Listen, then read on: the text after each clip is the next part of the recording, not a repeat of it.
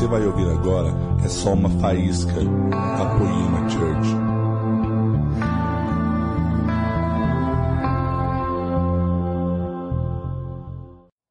E aí? Tudo bom, igreja? Vocês estão felizes com Jesus? Tem alguém com fome de Deus? Tem alguém queimando de amor?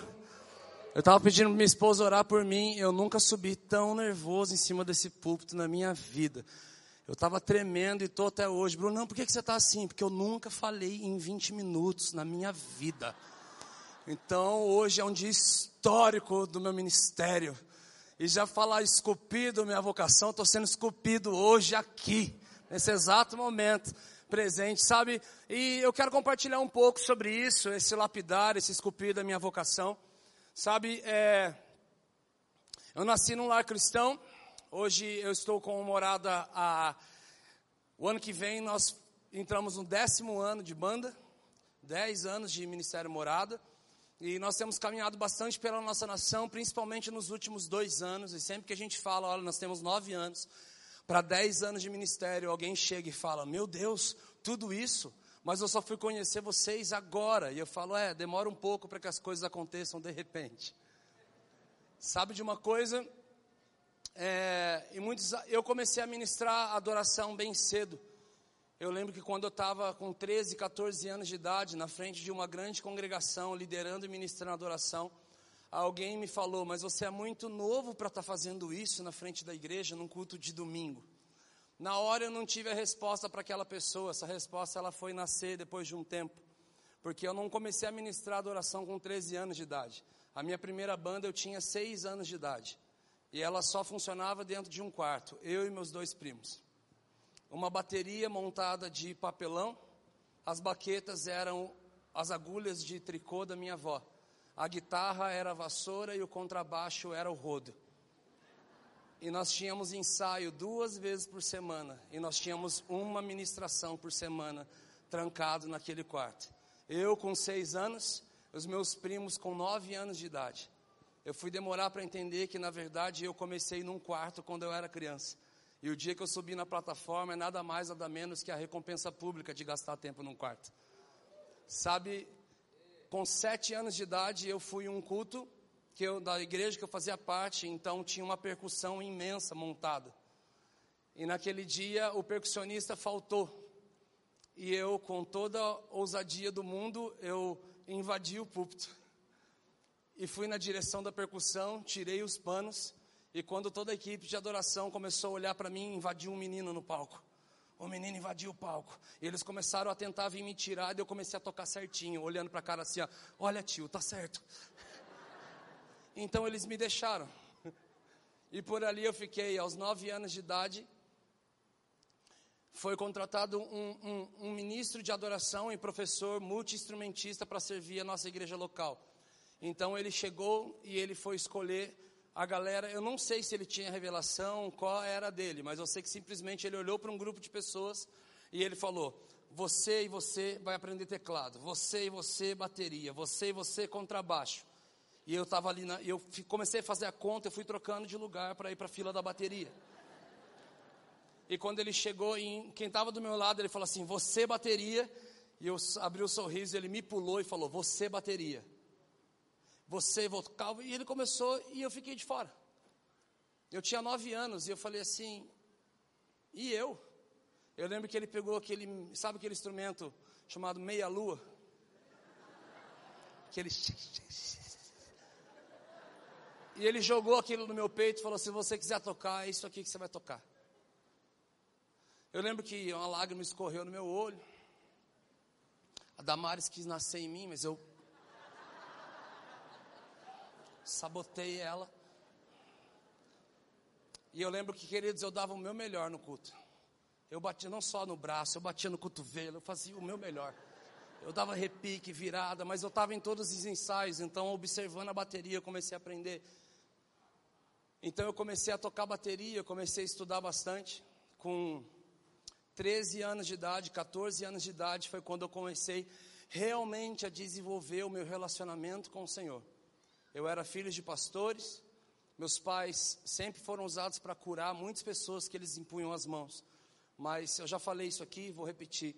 Quando eu estava com gripe, meu pai orava por mim, eu ficava com bronquite. Quando eu estava com bronquite, meu pai orava por mim, eu ficava com pneumonia. Quando eu estava com pneumonia, meu pai vinha orar por mim, eu falava, não ora.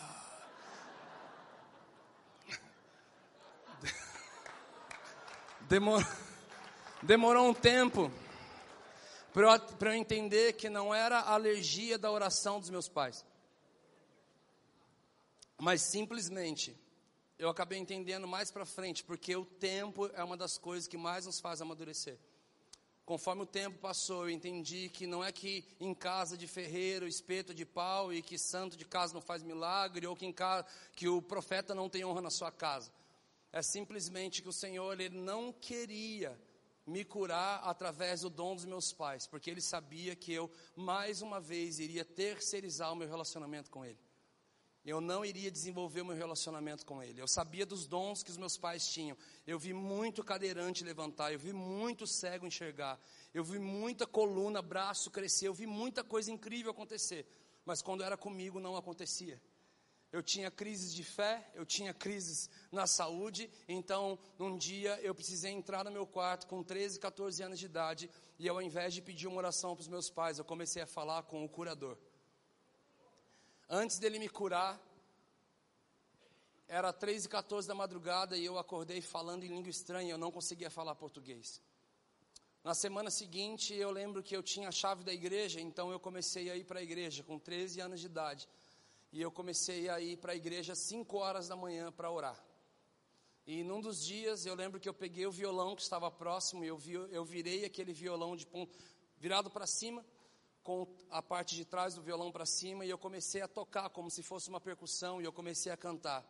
Em espírito, em verdade, te adoramos, te adoramos, Rei dos Reis e Senhor. E quando eu entrei para te adorar, ó Rei dos Reis, eu lembro que eu olhei lá na porta da minha igreja, eu vi uma lâmpada, então eu continuei adorando, mas aí eu me lembrei que aquela lâmpada não existia naquele lugar. E algo me chamou a atenção e eu olhei novamente para aquela lâmpada, aquela lâmpada se moveu. Irmãos, eu fiquei extremamente desesperado. Sabe, minha igreja naquele tempo tinha mais demônio do que membro. Gente falava, os irmãos, digam amém, amém. Os demônios se manifestam. Parecia um The Walking Dead a igreja. E aí eu falei, meu Deus, é, é negócio espiritual, é negócio espiritual. Está amarrado, Santo Jesus tem poder, Santo Jesus tem poder, Santo Jesus tem poder. 5 horas da manhã, eu sozinho na igreja, com 13, 14 anos de idade, de repente aquela luz ela se moveu com uma velocidade muito forte, ela bateu no meu peito e eu caí para o chão. O Senhor me mostrou, me levou para uma igreja com 14 anos de idade. Até hoje eu não pisei o pé nessa igreja. Eu sei que o dia que eu pisar os pés nela, eu vou saber, eu vou lembrar. E naquela visão eu experimentava de uma presença do Senhor tão palpável, num ponto que até hoje eu não experimentei na minha vida. Eu me lembro que era um ambiente de adoração tão palpável.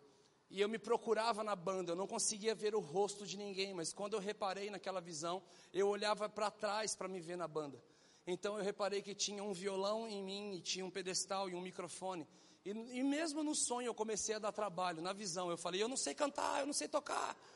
Cadê meu líder? E eu lembro que eu levantei daquela visão E eu falei: O que, que é isso, Jesus? E ele falou: Isso é um pouco do que eu quero fazer na sua vida.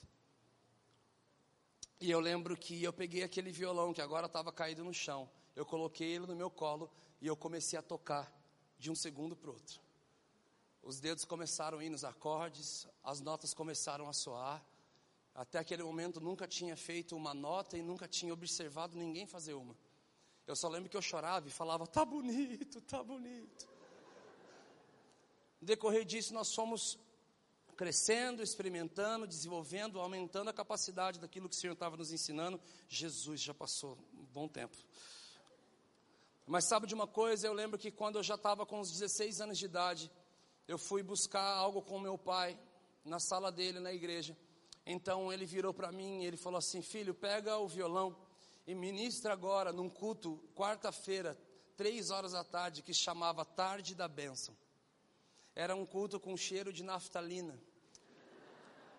Um culto old school. Só tinha velhinha, irmã. só velhinhas, velhinhas mesmo assim, e tinha quatro ou cinco velhinhas, umas quatro velhinhas. Então ele falou assim: ministra agora no culto. Eu nunca tinha ministrado naquele culto. Eu lembro que eu, eu, eu saí do escritório dele, olhei para dentro da igreja e falei assim: voltei e falei, mas só tem quatro velhinhas, pai. E ele falou assim: o dia que você aprender a ministrar para quatro velhinhas, como se fossem quatro mil jovens, você vai começar a entender um pouco do que é sua vocação. Eu lembro que aquilo entrou dentro de mim e eu fiquei por anos ministrando para aquelas velhinhas.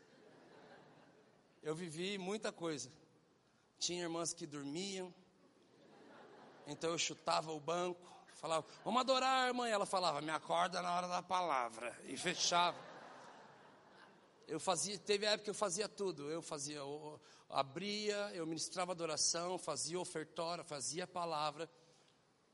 E eu, eu liderei as mulheres praticamente.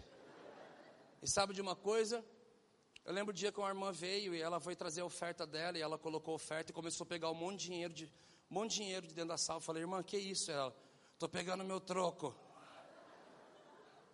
Minha oferta é dois reais. E ela tinha colocado 20, estava tirando o troco dela. Eu falei, Jesus, se eu contar, ninguém acredita.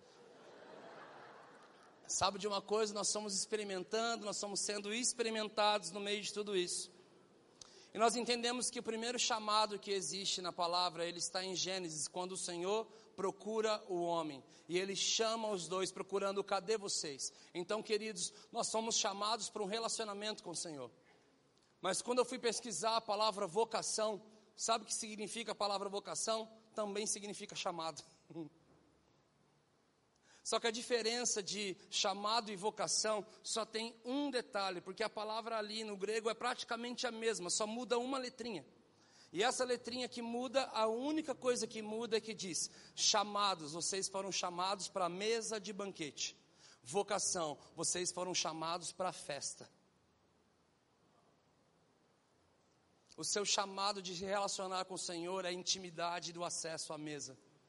A sua vocação é quando você sai da mesa e começa a funcionar no átrio e começa a tocar pessoas. Eu amo e eu imagino com toda a força do meu ser uma das cenas mais lindas para mim da Bíblia.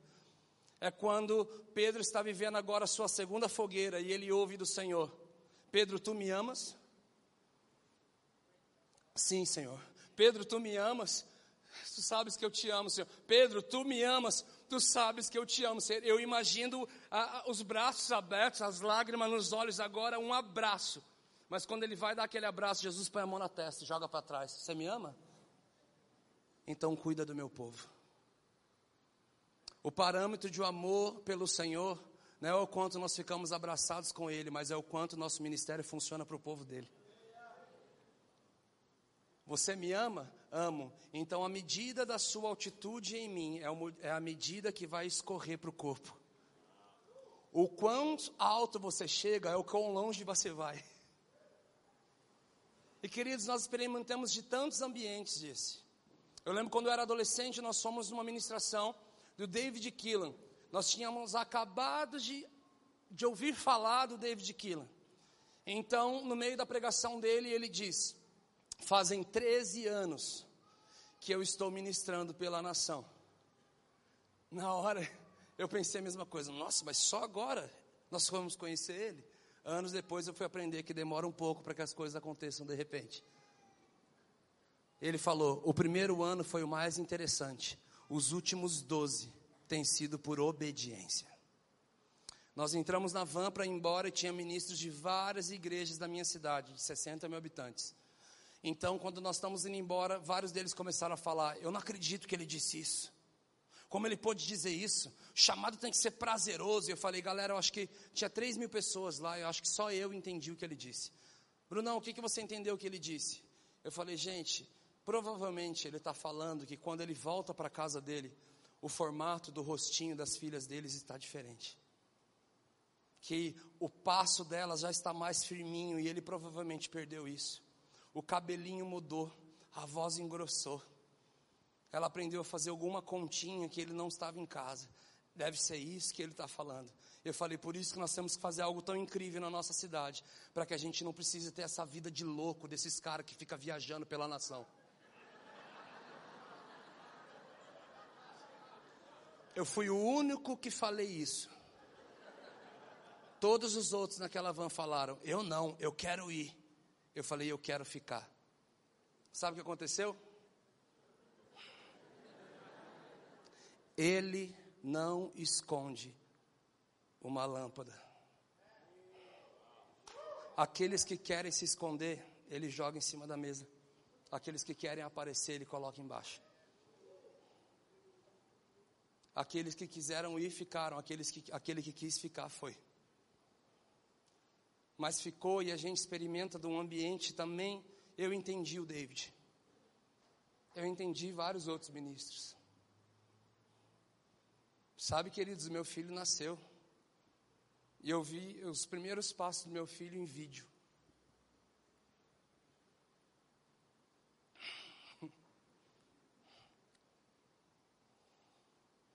Eu vi meu filho engatinhar pela primeira vez em vídeo. Eu estava servindo a minha nação, eu estava cumprindo o meu chamado. Mas eu estava com medo e eu perguntava: Jesus, vale a pena?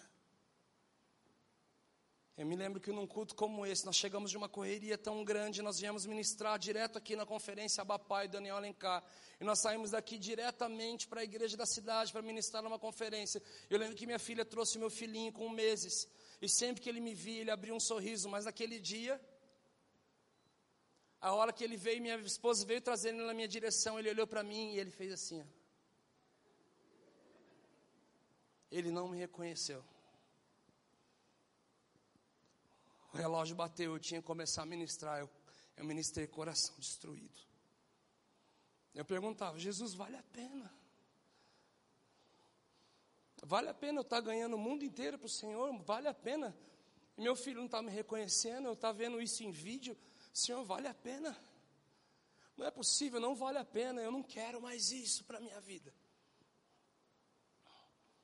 Eu lembro que naquele mesmo dia, na madrugada, voltando para casa, tendo uma grande crise de choro no meio do carro, dentro do carro, todos os meninos da banda olhavam e falavam: O que, que você tem, cara? E eu falava: Eu não quero mais isso, cara.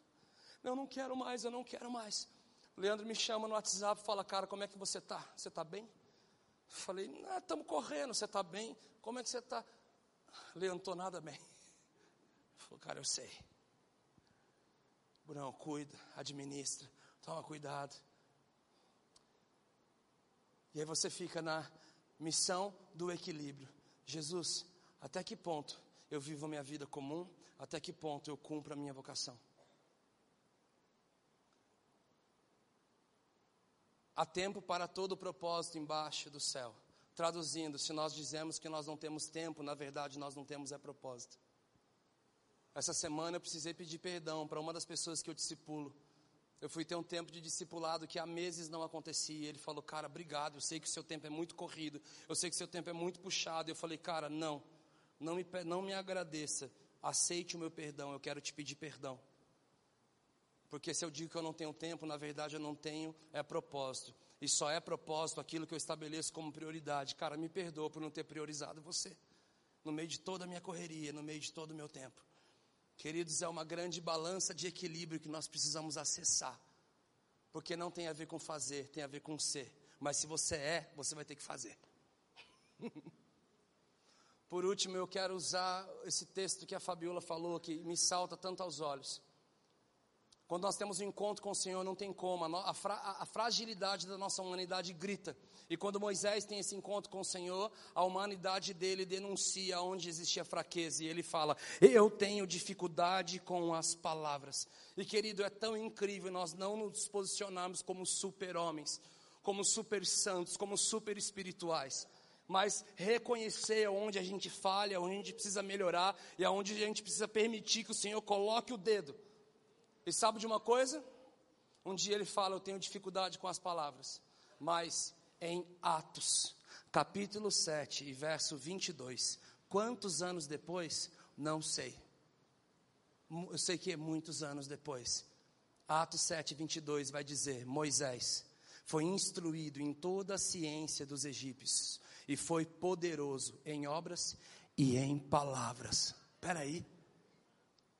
Ele não é o gaguinho que tinha dificuldade de falar? Não. O tempo vai dizer que ele foi poderoso naquilo que ele reconheceu que ele tinha dificuldade. que nós possamos realmente reconhecer onde nós, tínhamos, onde nós temos dificuldade. Eu quero orar pela sua vida.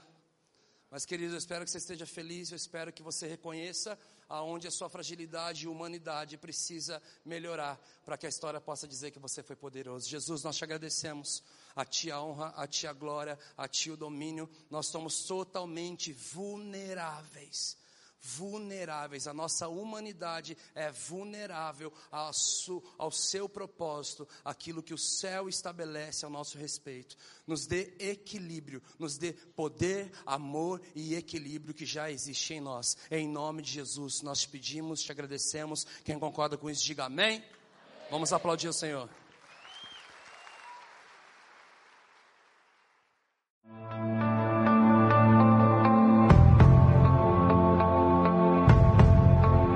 Você acabou de ouvir uma mensagem da Poema Church. Para mais informações, acesse o nosso site poema.com.br